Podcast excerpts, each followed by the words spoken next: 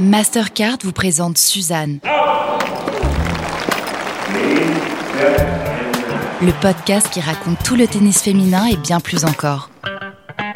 Suzanne.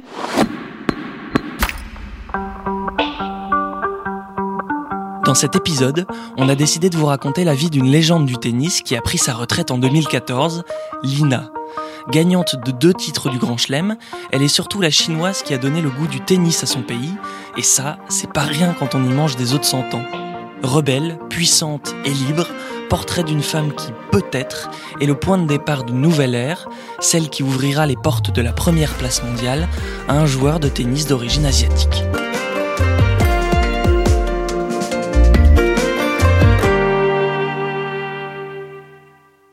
Avant de commencer, on a un problème. En juillet prochain, cela fera deux ans que Lina a disparu. Chercher de ses nouvelles, taper son nom sur Internet, c'est comme fouiller dans les cold cases du FBI à la recherche d'une trace de vie, d'un quelque chose, quelque part. La dernière fiche dans les cartons date du 20 juillet 2019. Cette date, c'est celle de sa dernière apparition publique, qu'on peut d'ailleurs revoir en vidéo. Sur les cours en gazon du tournoi de Newport dans l'État de Rhode Island, une centaine de personnes sont réunies sur des chaises blanches, habillées en costume, pour fêter l'introduction au Hall of Fame de trois légendes du tennis. La Française Marie Pierce, l'ancien numéro 1 mondial russe Yevgeny Kafelnikov et donc Lina. Elle a pris sa retraite en 2013, cinq ans plus tôt, à cause d'un genou en carton. And now, Hall of Fame President Stan Smith will present Mary with her official International Tennis Hall of Fame medal. And Nick, if you would please assist Mary with her blazer. Marie Pierce monte sur scène la première. Dans son discours de remerciement, elle rend hommage à ce sport qu'elle considère comme le meilleur des professeurs. Il lui a appris le travail, l'abnégation, le sacrifice et le respect. 28 minutes de parole. Kafelnikov, qui parle en deuxième, évoque ses parents. Un vrai discours digne des Oscars. Je porterai cette responsabilité pour le restant de mes jours. Je ne vous décevrai pas, blablabla, blablabla. Et puis, aux alentours de 20 heures, Lina s'avance sur scène. Elle a toujours ses yeux rieurs, avec quelques rides en plus. Elle porte une queue de cheval, comme lorsqu'elle jouait. Personne ne l'a vue autour d'un cours depuis plus de cinq années. Et d'entrée, elle déride tout le monde avec une intro à la Ricky Gervais.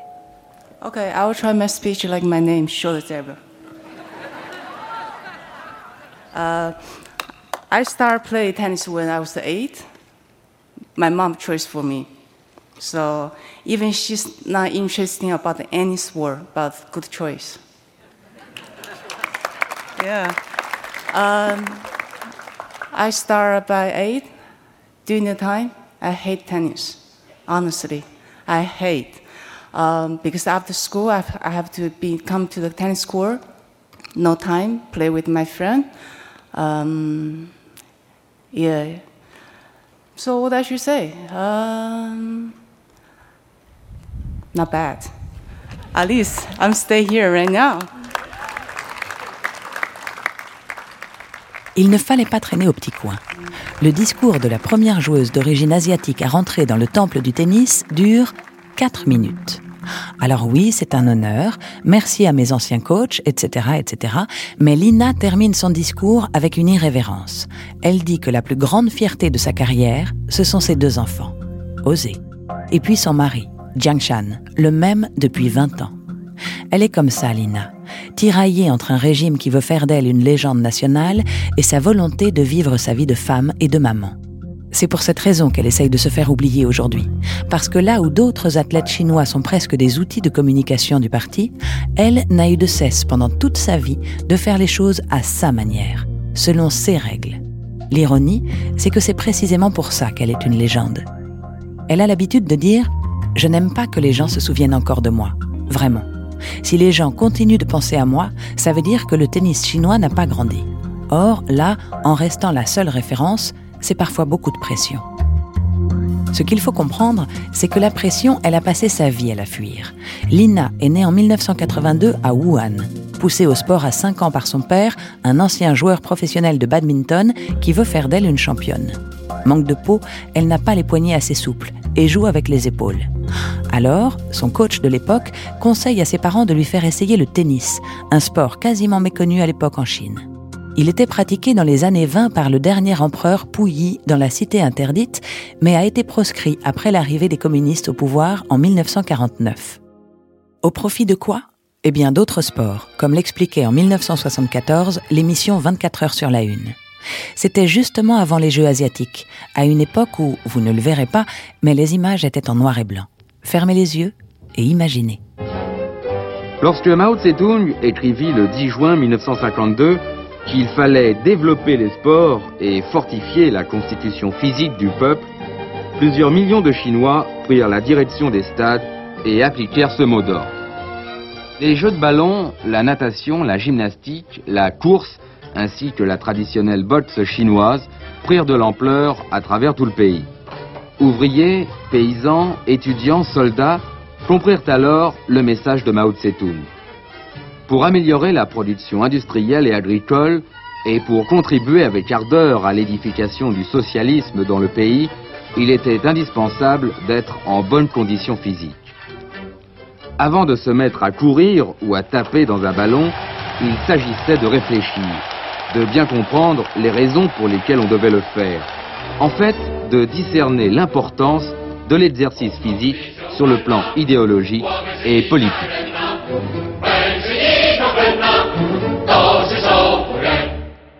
40 ans après cet éveil au sport de masse, la Chine est le pays du Tizi, en gros, la conquête du soft power par la domination aux Olympiades. Le pays fait de ses enfants des athlètes robots, poussés au-delà de leurs limites par des coachs sans pitié, adeptes de ce qu'on appelle le renforcement négatif. C'est ainsi que sans que personne ne lui demande jamais son avis, voilà Lina traîner sur ses premiers cours en dur, à enchaîner les coups droits et bâtir ce revers à deux mains qu'on décrira plus tard comme le meilleur du circuit. Bon, du coup, elle essuie son premier burn-out à 11 ans, alors qu'au même âge, vous jouiez aux cartes Pokémon. Elle refuse de s'entraîner. Alors son coach la force à rester immobile sur le cours jusqu'à ce qu'elle change d'avis et s'excuse. Spoiler, elle craquera au bout de trois jours. Une chose est sûre, dans cette jeunesse où elle bosse autant que Cosette, son père est son rayon de soleil. Elle dit ⁇ Son amour était ma force ⁇ Et puis, parce qu'il brille un peu trop, le soleil explose à ses 14 ans. Lina est en train de disputer un tournoi dans le sud du pays lorsque son père meurt d'une crise cardiaque. Pendant plusieurs jours, personne ne lui dit rien pour ne pas affecter son jeu. Son coach attend la fin du tournoi pour lui annoncer, et elle raconte dans son autobiographie que la plus grande douleur de sa vie fut de ne pas pouvoir assister à son enterrement. En plus, sa mère croule sous les dettes, alors les primes de tournoi finissent dans les poches des créanciers. Je pense que j'étais une fille normale dans mon enfance, mais la mort de mon père a complètement changé ma vie. Quand mon père est mort, je me suis dit, OK, la seule chance que tu as, c'est d'être une bonne joueuse. Je devais aider ma famille, notamment ma mère.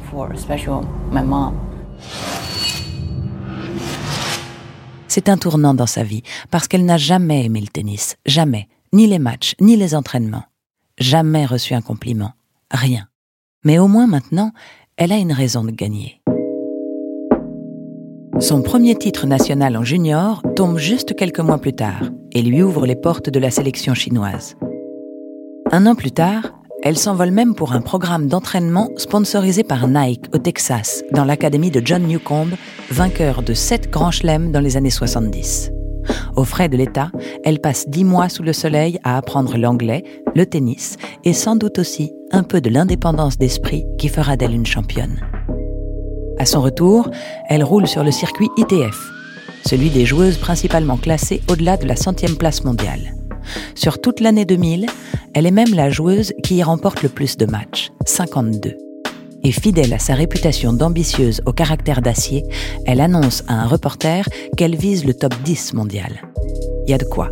Elle y fonce aussi vite que Nadal au filet. En juin, elle pointe à la 136e place mondiale et participe à son premier tournoi WTA à Tashkent en Ouzbékistan. Elle perd au premier tour en simple, mais elle remporte le titre en double. À la fin de l'année, Elle a gagné quatre matchs sur le circuit principal et les médias commencent à parler d'une petite pépite. Mais en 2001, c'est le calvaire. Elle est pratiquement absente et elle chute au-delà de la 300e place mondiale. Et puis arrive 2002 et l'impensable, encore plus pour un athlète chinois d'habitude soumis au parti, un matin, alors qu'elle dort au centre d'entraînement national, Lina se réveille avant tout le monde. Dehors, il fait encore noir. Elle met quelques vivres dans son sac, y balance ses papiers, et puis, au milieu du dortoir, elle écrit en silence une lettre adressée à la Fédération chinoise de tennis, où elle annonce sa retraite.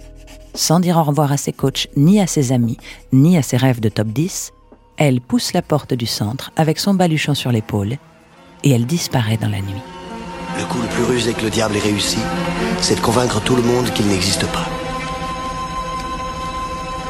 Et d'un coup, il s'envole. La question que tout le monde se pose au réveil, c'est pourquoi? Pourquoi la joueuse la plus prometteuse de sa génération s'est-elle enfuie sans explication? La réponse tient en quatre points que Lina n'aborde jamais dans sa lettre. 1. Elle souffre des entraînements intenses qu'on lui impose depuis 15 ans. 2. On lui ordonne de prendre un traitement aux hormones pour améliorer ses performances, ce qu'elle déteste. 3. La fédération chinoise a bâti un plan de conquête du tennis mondial sur 15 ans basé sur un objectif.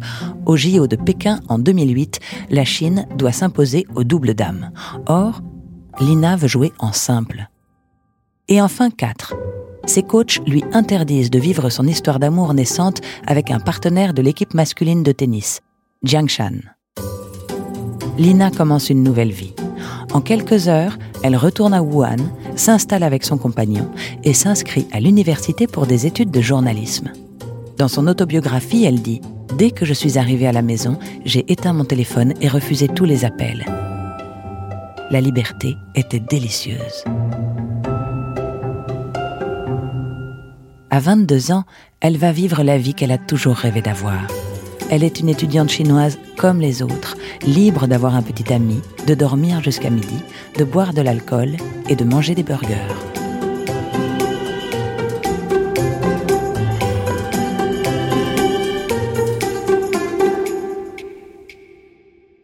Après la bouderie de ses 11 ans, dont vous vous souvenez, c'est son deuxième acte de rébellion contre le système. Celui-ci va durer un an, jusqu'à ce qu'une drôle de dame, nommée Sun Jinfang, ne lui rende visite à Wuhan.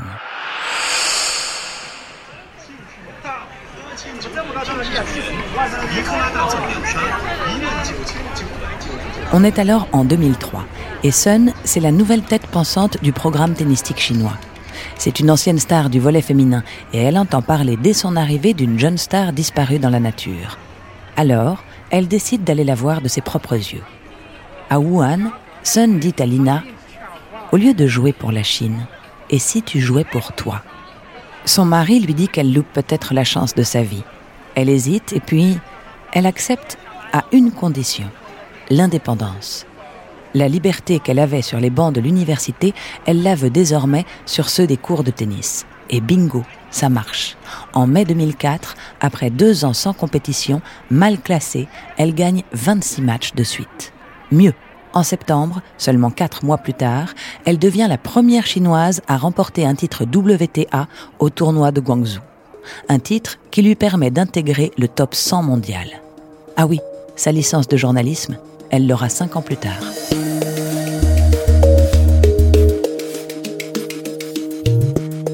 Bon, on sait ce que vous allez nous dire. Jusqu'ici, Lina, c'est une joueuse sympa, qui a un bon revers et qui s'est rebellée parce qu'elle avait trop de boulot avant de rentrer dans le rang.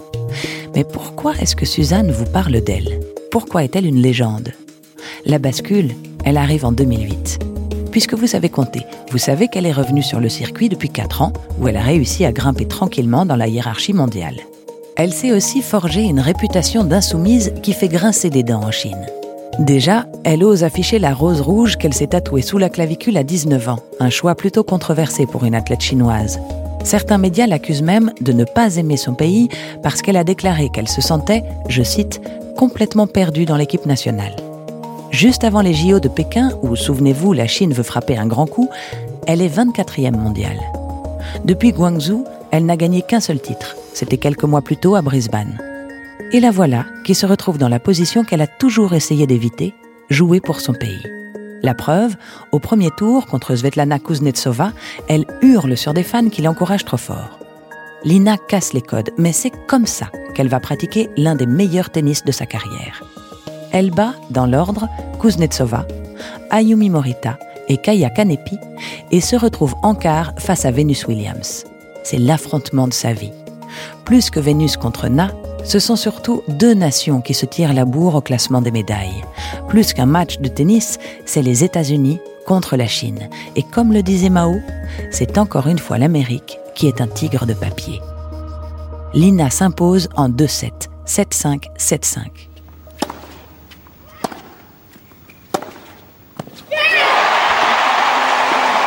Pure delight, standing ovation. Bon, derrière, en demi-finale, c'est plus compliqué. Elle perd contre Dinara Safina, puis Vera Zvonareva pour la troisième place, mais repart avec une médaille en chocolat complètement inespérée. La Chine se découvre une championne talentueuse, tempétueuse, tueuse au caractère d'acier, qui n'hésite pas, par exemple, à blaguer dans ses discours d'après-match, comme ici, à l'Open d'Australie. So tell us about the match. You, you seem to be a little nervous, a little restricted for a time out there? Yeah, I mean, of course, every like semi-final, of course, was a little bit nervous, you know, because I didn't have a good evening last night. My husband sleep like like this, you know.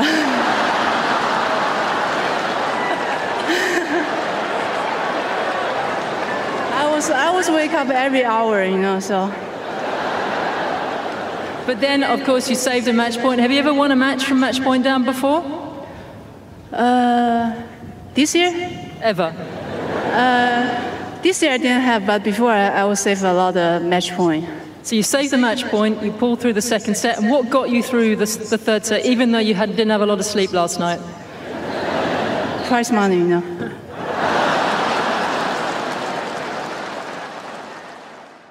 Ah, petite parenthèse. À ce stade de l'histoire, il faut qu'on vous explique un truc.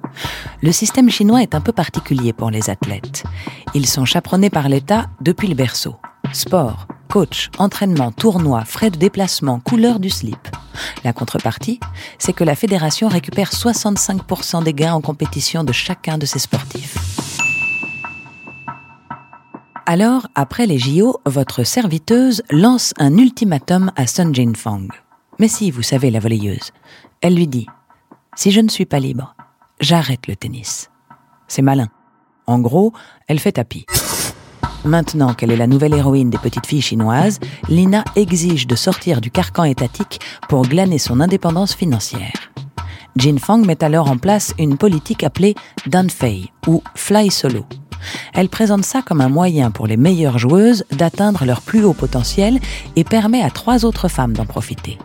En réalité, c'est surtout une manière de noyer le camouflet que leur inflige Lina qui ne lui laisse vraiment pas le choix. Du coup, maintenant, elle peut embaucher elle-même son coach, choisir ses tournois et régler elle-même sa note du minibar de l'hôtel. Fini aussi la règle des fameux 65%.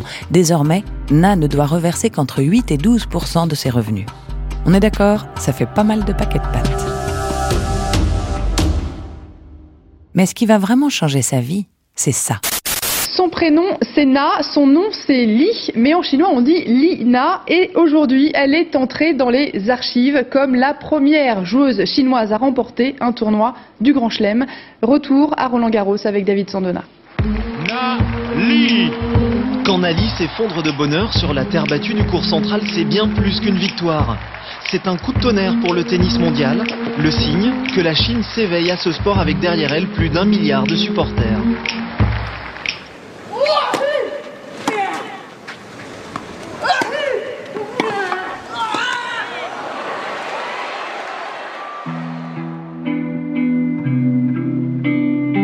Le 4 juin 2011, après trois ans à monter doucement mais sûrement dans la hiérarchie mondiale, Lina remporte Roland Garros.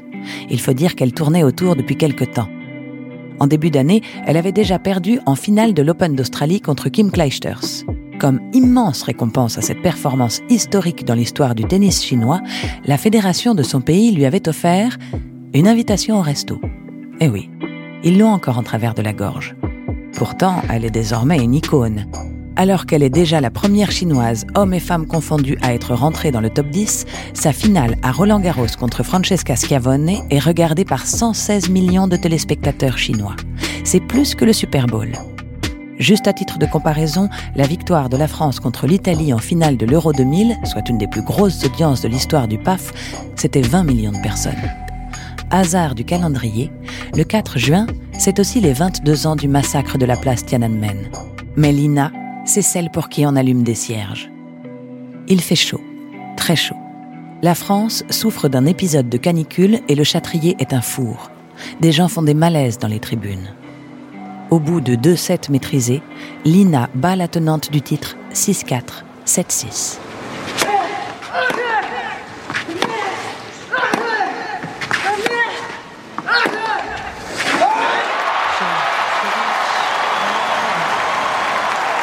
Talk about a big moment for tennis. What they're doing in China right now, they probably got kids hustling out on the court. Na Li.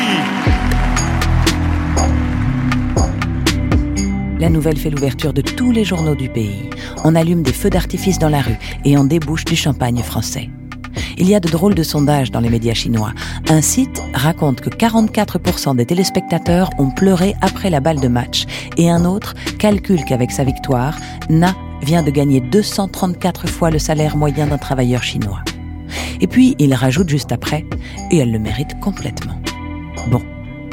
Dans son discours de victoire, après avoir posé avec le trophée, elle rend hommage aux sponsors, aux ramasseurs de balles, aux arbitres, à son entraîneur, mais pas à la Chine. Alors une journaliste lui demande Est-ce que cette victoire peut être considérée comme celle de la Chine? Réponse Ce serait exagéré.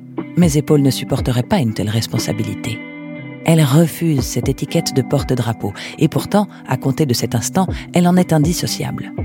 Plus qu'une joueuse, elle devient une porte d'entrée pour Rolex, Nike, Mercedes, Samsung ou encore Agendas qui s'arrachent Lina et son marché asiatique. C'est simple, elle est la digne successeuse du sauteur de haie Liu Xiang et du basketteur Yao Ming. Et fatalement, ça remplit le frigo. Lina devient après Roland Garros la troisième femme la mieux payée du sport féminin derrière Serena Williams et Maria Sharapova. On dit même qu'elle gagne, accrochez-vous, jusqu'à 18 millions d'euros par an. Même la WTA fait une attaque en voyant les audiences en Chine. Alors elle en profite.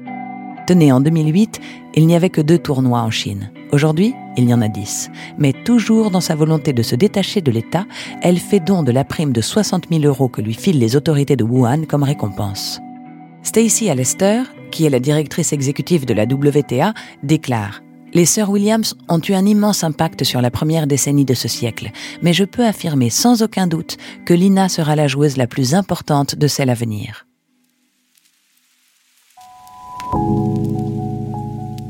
La réalité, c'est que la chinoise décrit aujourd'hui les six mois qui ont suivi son titre comme les pires de sa vie. Elle dit ⁇ Ma vie avait changé à jamais, mais je n'avais personne pour me conseiller, que ce soit sur mon tennis ou dans ma vie. Elle est perdue sur le cours. Elle change d'entraîneur. Elle remplace son mari par Carlos Rodriguez, l'homme qui a fait Justine Hénin, un forcené du travail. Chaque jour, elle enquille trois heures de tennis et trois heures d'entraînement physique. Ça va la sauver. Elle passe trois ans au top du tennis, enfin presque, quatrième mondial au max. Elle gagne beaucoup de tournois, neuf, mais bute souvent en demi ou finale de Grand Chelem face à la femme en forme du moment, que ce soit Azarenka, Williams ou Radvanska. Et puis en 2014 arrive la libération, le plus beau moment de sa vie, cette fois. À l'Open d'Australie, elle passe tout près de la sortie au troisième tour en sauvant une balle de match contre Lucie Safarova avant de remporter le tournoi. Plus que sa victoire ce jour-là, c'est son discours qu'on voudrait vous faire écouter. Ce discours qui la résume si bien. Elle est au milieu du cours bleu, les tribunes sont bondées. Prenez place et profitez du spectacle. Yeah, now I have to thanks my team. Max, agent, make me rich. Thanks a lot. uh, okay, now, of course, my husband, even, even famous in China. Uh, so, thanks for him give up everything, just traveling with me to be my hitting partner, fix the drink, and fix the racket. So he do a lot of job. so thanks a lot. You're a nice guy.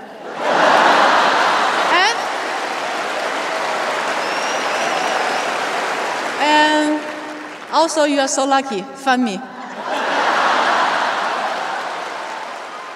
Vous voyez cette complicité avec Jiang Shan, son mari? Ça, c'est tout Lina. Parfois coach, parfois époux, toujours ami, c'est lui son socle. C'est aussi près de lui qu'elle passe aujourd'hui toutes ses journées, focalisée sur la création de la Lina Tennis Academy à Wuhan. Là-bas, au bord du fleuve Yangtze, il y a une statue d'elle qui trône dans un parc. Car oui, à la surprise générale, quelques mois seulement après l'Australie, elle annonce sa retraite. À 32 ans, après avoir loupé toute la tournée nord-américaine.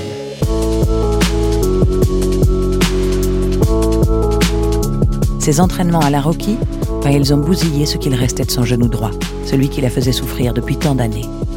Avec le temps, on en était presque venu à penser qu'elle était née avec ce bandage enroulé autour. L'annonce est un séisme en Chine et à la WTA. Au moment de se retirer, elle est sixième mondiale. Le tennis est le troisième sport le plus populaire à la télévision chinoise et pratiqué par 14 millions de personnes, la plupart ayant débuté après les JO de Pékin. 19 millions de messages de remerciements sont publiés sur Sina Weibo, le Twitter chinois, sans compter les hommages de toutes ses concurrentes et amies du circuit. Dans son message d'adieu, elle dit vouloir commencer un nouveau chapitre dans sa vie et fonder une famille. Aujourd'hui, elle a deux enfants, toujours le même mari, un empire financier, une autobiographie et même un film retraçant sa vie avec Vincent Cassel en second rôle qui devrait sortir en 2021 si tout va bien. En bref, elle embrasse maintenant totalement le rôle de modèle des petites filles chinoises, celle à qui elle a réservé les dernières lignes de sa lettre d'adieu. Que vous vouliez devenir joueuse de tennis, docteur, avocate, professeur ou chef d'entreprise, je vous exhorte à croire en vous et suivre vos rêves. Soyez l'oiseau qui sort de sa cage.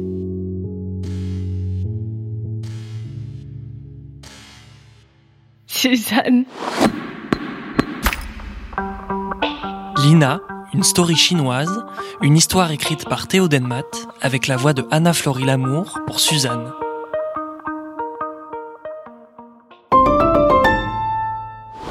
Mastercard vous a présenté Suzanne. Le podcast qui raconte tout le tennis féminin et bien plus encore.